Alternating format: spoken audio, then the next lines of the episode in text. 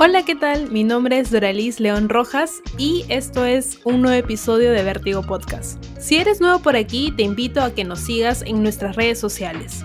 En Facebook nos pueden encontrar como Vértigo y en Twitter e Instagram como arroba vértigo-p. El día de hoy estoy con Juan Limo Giribaldi, él es animador 2D y 3D, guionista y además es director de dos cortometrajes, Canito, La Primera Batalla y el que está produciendo que se llama El Rayo Rojo. ¿Cómo está Juan? Bienvenido. Muchas gracias por aceptar la entrevista. Muchísimas gracias por invitarme. Siempre se dice que la animación nació del dibujo. ¿Tú más o menos recuerdas que empezaste a realizar tus primeros trazos? Una vez vi la entrevista de un dibujante que comentaba acerca de que cada vez que le preguntaban a él eh, cuándo empezó a dibujar, él respondía que no se trata de cuándo empezó, empezó a dibujar, sino que nunca dejó de dibujar, porque en verdad todos mm, cuando nacemos, desde pequeños, estamos dibujando, ¿no? Rayando las paredes, los papeles, haciendo garabatos, ¿no? Todo el tiempo estamos dibujando.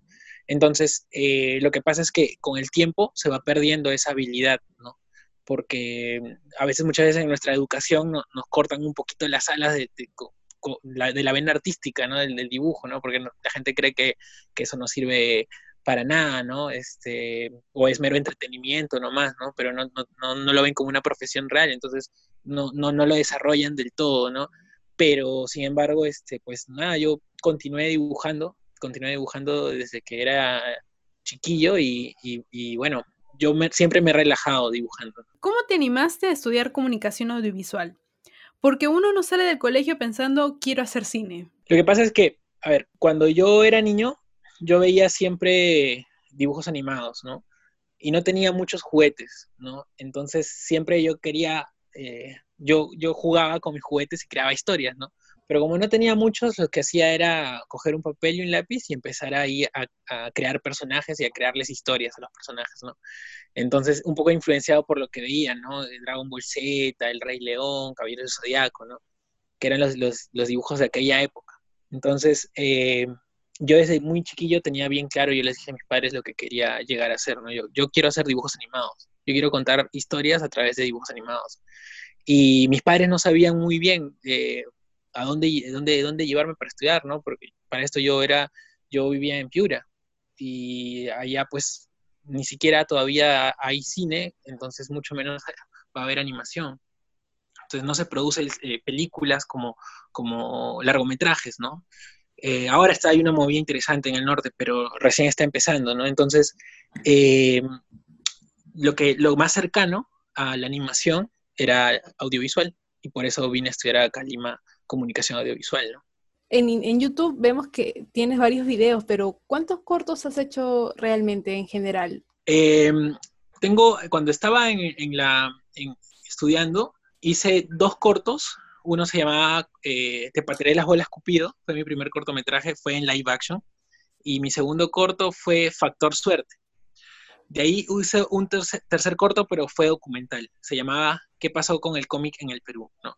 Que es eh, mi documental que, del que estoy más, más orgulloso ¿no? de haber hecho en mi proyecto más orgulloso, ¿no?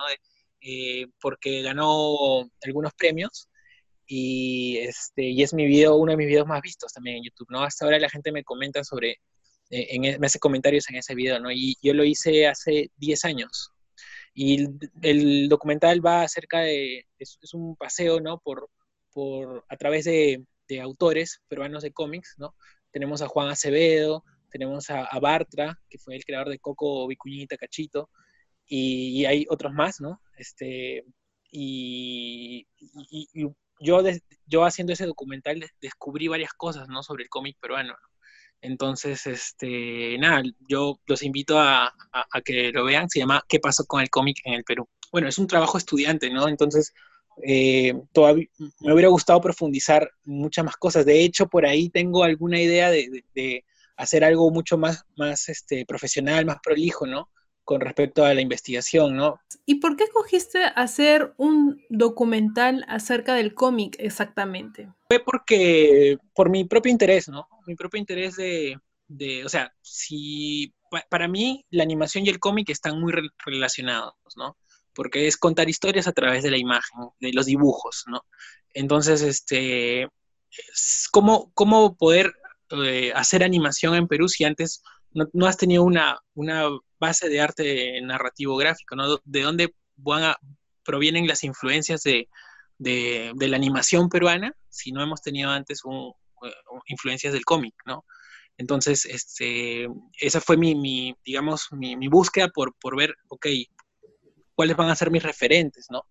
¿Qué tipos de historias voy a contar, ¿no? Y la verdad, a mí, para mí fue muy provechoso eso, porque eh, cuando tuve la entrevista con Juan Acevedo, eso me, influenció mucho, me proyectó mucho para, para lo que hice después, ¿no? Que fue Canito de la primera batalla, ¿no? El Cuy, el personaje más famoso de Juan Acevedo, es un personaje que, se, que es muy político, es un personaje político, ¿no? Entonces, este, y es algo que pues está, yo procuro siempre impregnar en mis, en, mis creaciones, ¿no?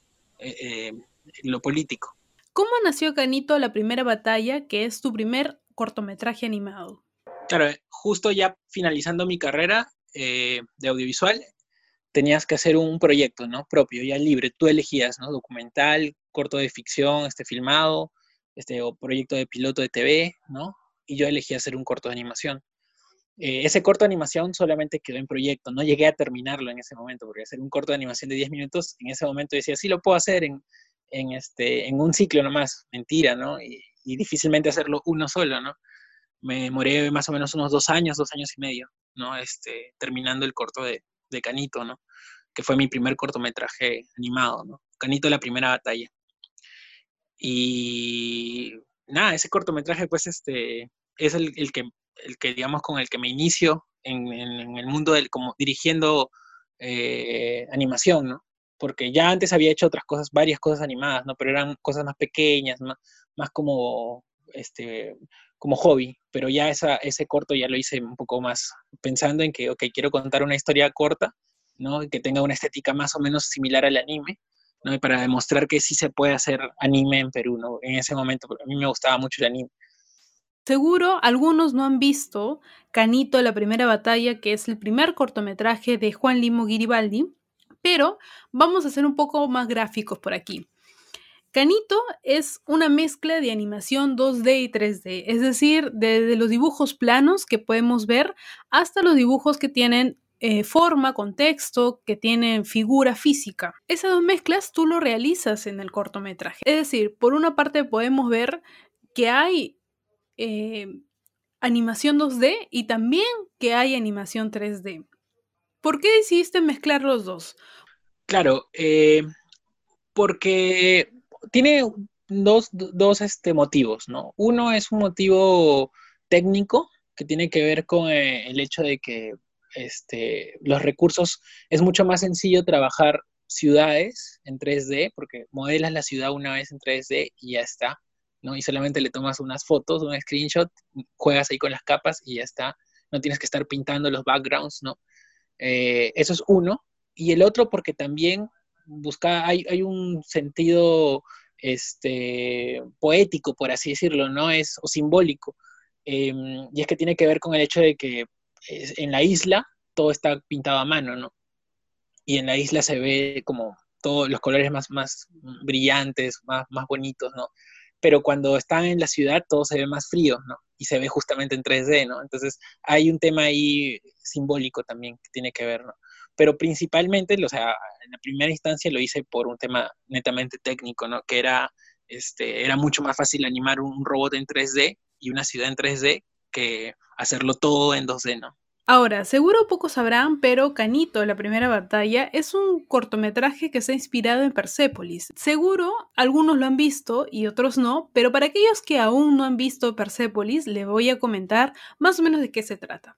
Es de una niña iraní que eh, se revela contra el régimen autoritario, machista, que, impide a las mujeres ser libres. Pero eso eh, tiene una perspectiva bien amplia porque la niña está en un contexto, está viviendo en un país donde hay mucha violencia, mucha guerra, y cuando se va a Francia, la vida es completamente diferente, muy distinto. Tú me decías de que te guiaste de ahí. Claro, eh, ¿qué pasa? Que Persepolis fue eh, la primera película de animación que yo vi y que fue algo fuera de lo común, ¿no? porque en animación siempre vemos que animación, si no es animación para niños, al estilo Looney Tunes, ¿no? Al estilo, o, al estilo Peppa Pig, vemos animación, este, anime, ¿no? Que es batallas súper fantásticas de robots, de, de héroes que se transforman, ¿no? Entonces, y tienes así esos como dos extremos, ¿no? Y, pero nunca había visto una película que hablara de un tema bien personal, bien, bien humano, bien real, y a través de la animación, ¿no? Este, y, sobre todo un conflicto político, ¿no? Histórico, ¿no? Entonces, cuando vi eso, yo me quedé impresionado, ¿no? Y, y, bueno, y justo en ese momento coincidía en que yo estaba lejos de mi familia, porque yo había venido a estudiar a, a Lima, ¿no? Y mi familia estaba en Piura. Entonces, yo me sentí muy, este, yo empaticé bastante con el personaje de, de, Persepolis, ¿no? Entonces yo dije, pucha, qué bacán lo que se puede hacer, ¿no? Entonces, Canito es una historia similar, ¿no? Es, es un niño que, que, sale de su isla, porque su isla, pues, está harto de su isla, y se va a vivir a, este, va, va, cruza el mar y llega a Nueva Lima y encuentra, pues, una ciudad que está totalmente destrozada, ¿no? Que hay una dictadura robótica, ¿no? Entonces, este, ahí es cuando más o menos hago un símil, ¿no? Entre, entre lo que es Persepolis y lo que es este Canito, ¿no? De eso, por eso es una de mis influencias, Persepolis. Luego hiciste otro cortometraje llamado El Rayo Rojo, ¿verdad? Sí, bueno, El Rayo Rojo es, es un proyecto, inicialmente fue un proyecto de serie web, de allí eh, pasó a ser un proyecto de serie de largo y actualmente lo estoy volviendo a hacer un proyecto de serie todavía no sé si web. Es, es mi proyecto más ambicioso, ¿no? Y, por eso es que, mm, digamos, me toma mucho más tiempo poder eh, desarrollarlo, ¿no? Ver cuál es el mejor camino para contar esta historia, ¿no? Porque es una historia en verdad bien grande. Eh, el Rayo Rojo nace cuando este, yo ya había terminado justo Canito. Y, este, y recuerdo que justo en esa época fue el año 2013, en julio del 2013, eh, se dio una marcha que se llamaba la Marcha contra la Repartija. Y eh, yo nunca había ido a una protesta. Y esa fue la primera protesta contra la que, en la que fui, ¿no? Entonces salimos y estábamos protestando pues en contra de la corrupción, ¿no? Entonces yo veía que era algo, algo positivo, algo bueno, ¿no? que se tenía que hacer, ¿no? Y en eso vi pues que en plena protesta llegaron pues los policías y empezaron a, a tirar bombas lacrimógenas, a golpear a, los jóvenes, ¿no? La gente que en verdad no estaba haciendo nada malo, ¿no? Eh, recuerdo que estábamos bailando, fue un momento muy bonito que a mí me inspiró mucho, ¿no? Yo decía, wow, la gente tan unida eh, por algo este, colectivo, ¿no? O sea, nunca había visto algo así, ¿no? Y, este, y entonces, cuando yo veo que los policías empiezan a golpear a, a los manifestantes, me cae una bomba lacrimógena a mí, este, era la primera vez que, yo respiré eso de ese gas, eh, yo me sentí pues indignado, ¿no? Y me sentí mucha impotencia porque pero no estamos haciendo nada malo, o sea, y veía cómo se llevaban a la gente, ¿no? se lo subían a los carros de los policías y se los llevaban, entonces salí de esa protesta y al día siguiente veo en los medios de comunicación que decían que pues que los que habíamos ido a protestar éramos rojos, que éramos este, comunistas, que éramos chavistas, que éramos terroristas, que Movadef estaba infiltrado, y una serie de, calumnias, ¿no? Entonces, eh, yo dije, pero ¿por qué? O sea, ¿por qué son, por qué los medios de comunicación, todos así en coro, tienen ese mismo discurso, ¿no? Y no lo entendía, ¿no? Y empecé a investigar, empecé a investigar, empecé a leer, empecé a leer mucha, o sea, la historia que me había enseñado el colegio, pues no le había tomado tanta importancia y me, empecé a profundizar mucho más, ¿no? En la historia de mi, de mi país, del, Perú, ¿no? Y, aprendí bastante, ¿no? En, ese proceso y dije, bueno, aquí hay algo que, se tiene que contar, ¿no? Y que se tiene que ver, ¿no? Y porque es que alguien que protesta y que, quiere luchar, ¿no? Por los derechos este, sociales, por los derechos de la gente, le llaman terrorista, ¿no? O sea, a ese punto llegan, ¿no? Entonces, aquí hay algo, hay una problemática que se tiene que evidenciar, ¿no? Y qué mejor forma que hacerlo a través de la historia de, un héroe, ¿no? De, un superhéroe o héroe, mejor dicho, ¿no? Entonces, y que sea joven, que sea del barrio, ¿no? Entonces, de ahí es que nace la idea del rayo rojo. Claro, lo bueno de la animación es que te permite crear diferentes mundos, diferentes cosas. a diferencia de la filmación, eh, en la animación no hay límites, ¿no? Por ejemplo, si tú quieres hacer la historia de un elefante, eh, en filmación te va a costar muchísimo más, ¿no? A nivel de producción, hacer un elefante, este, traer un elefante, no sé si del zoológico de África, entrenarlo, ¿no? Eh, para que actúe como tú quieres, ¿no? Pero si tú haces animación, tú puedes contar la historia de un elefante y no hay límites, ¿no? Tú lo animas. Lo que cuesta, pues, es, dibujarlo cuadro por cuadro, ¿no? Eh, o si lo vas a hacer en 3D, modelarlo, ¿no? De repente son temas técnicos que, que, que son mucho más difíciles pero a nivel de, crear la historia en sí, tú puedes volar, ¿no? Tú puedes escribir lo que quieras en animación y, no hay límites, ¿no? A diferencia de, probablemente la filmación. Eso es lo que a mí me gusta de la animación, que, me permite crear un personaje que es del, barrio y que se vuelve un superhéroe, ¿no? Y, este, y que usa guantes eléctricos y se enfrenta contra, contra corruptos, ¿no? Contra este, villanos así que tienen mucho poder, ¿no? Eso sería muy difícil de repente en hacerlo de, hacerlo de manera verosímil en, filmación, pero en animación sí se puede, ¿no? no hay límites. Ahora que lo mencionas, tú eres una persona políticamente activa, es decir, estás involucrado en la política. Es más, tus propios cortometrajes están basados en hechos políticos, pero esos cortometrajes que has realizado se ve muy poco en animación, porque normalmente cuando se habla de animación se le viene a la cabeza algo tierno, algo suave, algo que pueda ser, algo que pueda tener más llegada a los niños. ¿Crees que los cineastas deberían involucrarse más en ese factor político en sus películas para poder comprender la coyuntura en la que estamos viviendo? Eh, totalmente, ¿no? Yo pienso que la animación eh, la, animación y el cine en general es un arma, pero ¿qué pasa con la animación? Que eh, de pronto es un poco más difícil que pues toda la familia vea la teta asustada, ¿no? Pero si pones, ponte Los Increíbles, de repente toda la familia va a ver Los Increíbles, ¿no? Es más fácil, ¿no? Y entonces ese es el gran poder que tiene la animación, que yo creo que lo tiene, que es superior incluso al cine, ¿no? Porque tiene mucha más llegada, eh, es mucho más masiva, ¿no? Entonces, eh, yo durante mucho tiempo he visto pues que la animación, al menos la animación comercial, eh, no se enfoca mucho en, estos temas este, políticos, ¿no? Y busca más bien ser más light, ¿no? Por ejemplo, es algo es una crítica que, que, yo tengo con la mayoría de proyectos que se generan de animación latinoamericanos. La mayoría siempre buscan hacer algo ligero, ¿no? Algo fresco, ¿no? Eh, que no incomode, sino que sea, como dices, más tierno, ¿no? Y yo, yo sí estoy en desacuerdo con eso, porque si la animación es, es, es cara, es cara, es dura, te demoras años en hacer un corto animado, ¿no?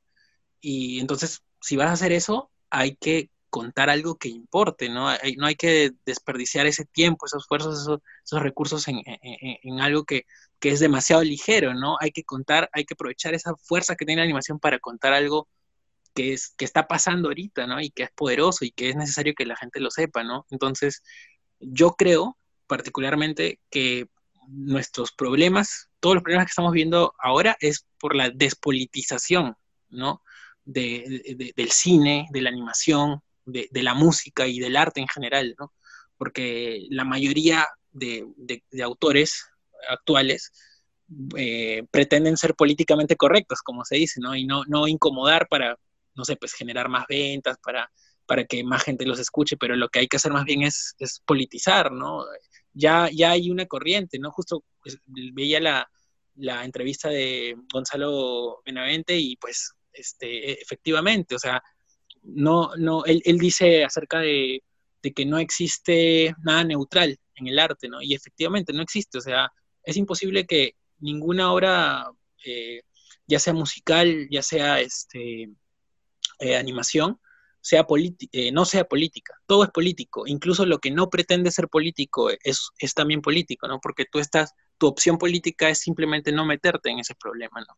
Entonces, ahí estás asumiendo una postura política, ¿no? entonces, este, por eso para mí es importante, bueno, si voy a crear algo, si voy a construir algo, hay que hacerlo, ¿no? Hay que, hay que evidenciar los problemas de corrupción, de desigualdad, ¿no? Este, de precariedad que están viviendo en Latinoamérica, ¿no? Y por eso es que yo quiero hacer eso con, con el rayo rojo, ¿no?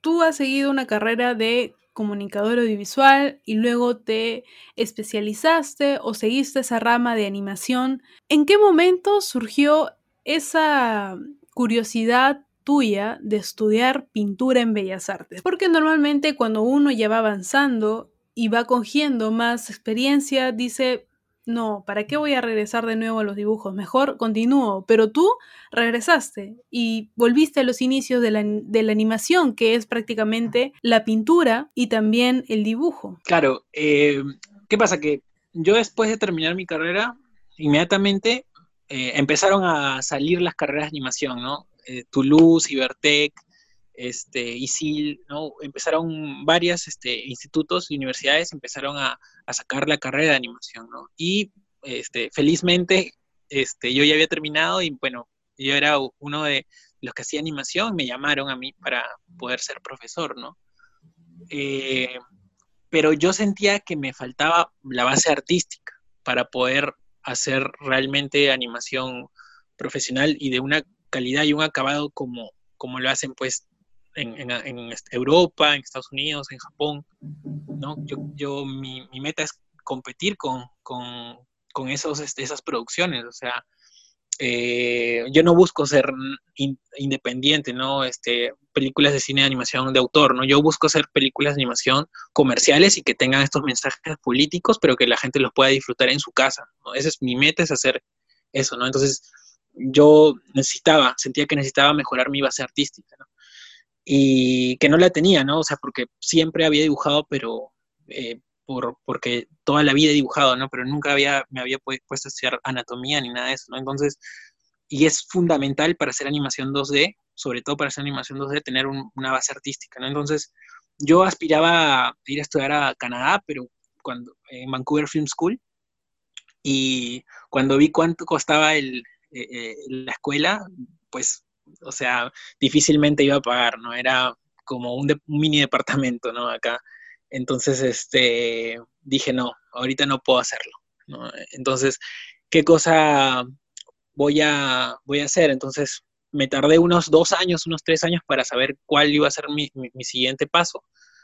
Eh, y decidí, pues, bueno, empecé a ver que habían varios amigos que, salían de, que también hacían animación y que habían salido de Bellas Artes, ¿no? Que de repente no tenían todavía la, eh, digamos, el, conocimiento para contar una historia, pero a nivel artístico eran muy prolijos, ¿no? Entonces, este, justo este, el director de esta película Vigilados, Jean-Pierre Llovera, es alguien que, que, él es egresado de Bellas Artes, ¿no? Entonces, cuando yo vi eso, yo dije, ok, yo, yo necesito tener ese, ese conocimiento, ¿no? Esa base artística. Entonces, este, yo dije, ¿sabes qué? Voy a, voy a estudiar en Bellas Artes. Y ahí estamos, pues, dos años, dos años estudiando en Bellas Artes. No sé si voy a seguir porque en verdad consume bastante y siento que en estos dos años me ha dado los, los, conocimientos necesarios, la base artística que necesitaba, me, me, lo ha dado, ¿no? Este, y lo, lo corroboro a través de, mis nuevos proyectos, de las nuevas obras que estoy haciendo.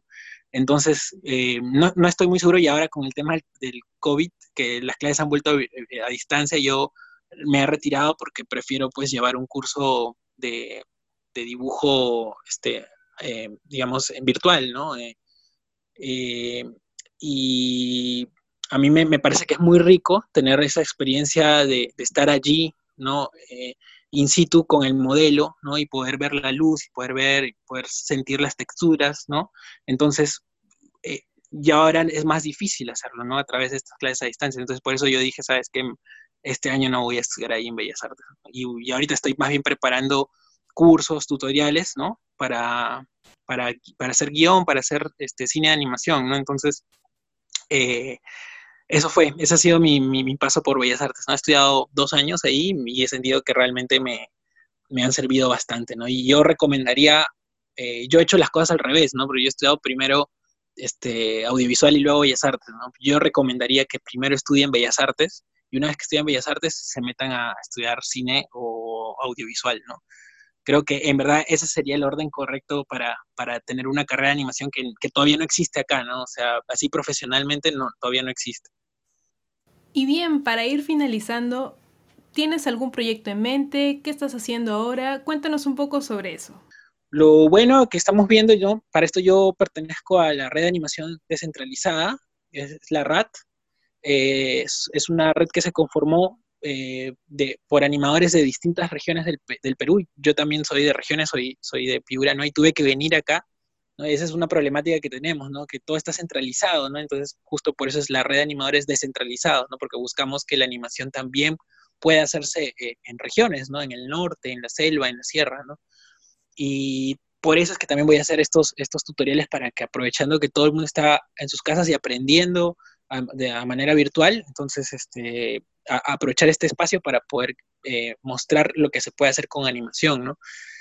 Y entonces, este, en la red de animación, ¿no? Descentralizada, la RAT, ahí los invito a que busquen la página en Facebook. Eh, lo que estamos haciendo es este, viendo pues que en verdad no ha habido un, no ha habido un, un problema en sí en el, en el, campo de la animación, ¿no? Porque como lo hacemos lo trabajamos en nuestras máquinas, en nuestras computadoras, y muchos lo trabajamos esto a distancia. Eh, ahorita estamos trabajando un cortometraje que ganó el, el, premio de DAFO el año pasado, se llama El motor y la melodía, que es acerca de, una reinterpretación del cuento de la cigarra y la hormiga. Eh, y, todos lo estamos trabajando pues a distancia, ¿no? Este, mi director de arte está en Pucallpa, mi director de animación está en Tacna, eh, quien hace 3D este, está en Puno, entonces, este, y estamos pues trabajando, y, ah, y, mi, director, mi codirector este, está en París, ¿no?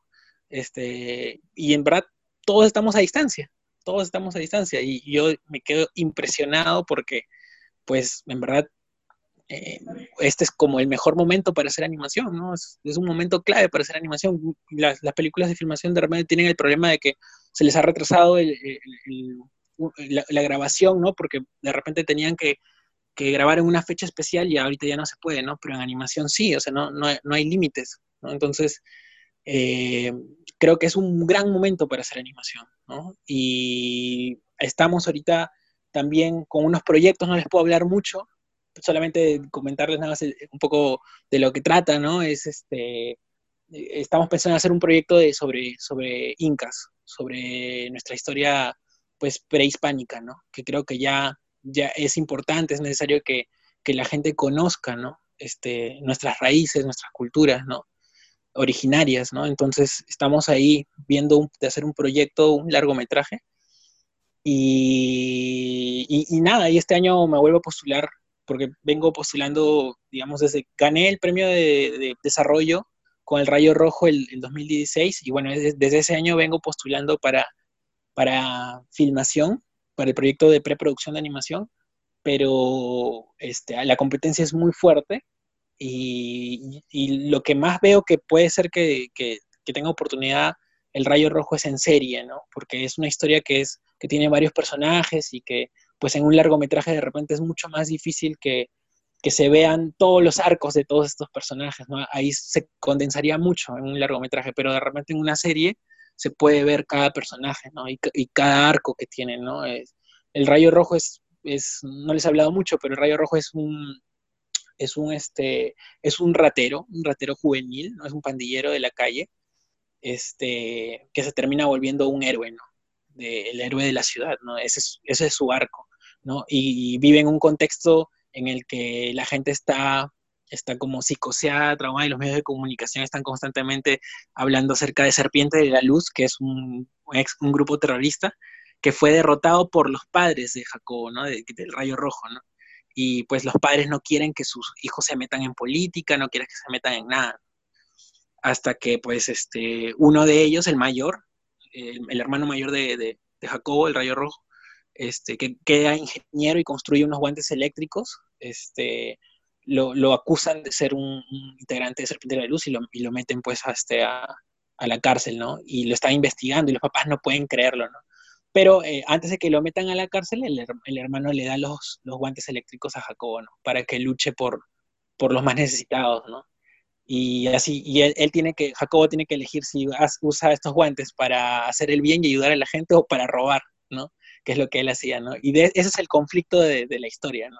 El rayo rojo, ¿no? Entonces, este, entonces hay, hay, hay, varios personajes, ¿no? Hay, son varios personajes, están los padres, está la historia de los padres, está la historia del rayo rojo, está la historia del hermano, está la historia de, de Dalila, que es, es, la coprotagonista, eh, ¿no? Y es, la, es la, la, que junto con su hermano crean los, los guantes, es una ingeniera eléctrica, ¿no? Entonces, y yo creo que como serie va, va a tener mucho más, más llegada, mucho más acogida que, como película, ¿no? Como largometraje. Pero vamos a ver, vamos a ver cómo me va este año, ¿no? Igual, este, no, no me, no me, digamos, no, no me frustro, ¿no? Porque ya, ya llevo cuatro años, pero, este, porque así es, ¿no? O sea, un proyecto de animación demora mucho tiempo. Sí, hacer filmación demora bastante, sé que Retablo tiene, ha tenido 11 años, ¿no? Desde que empezó el desarrollo hasta que terminó. O sea, cuando escuché eso, yo dije, ah, entonces no estoy tan mal, ¿no? Con Rayo Rojo llevo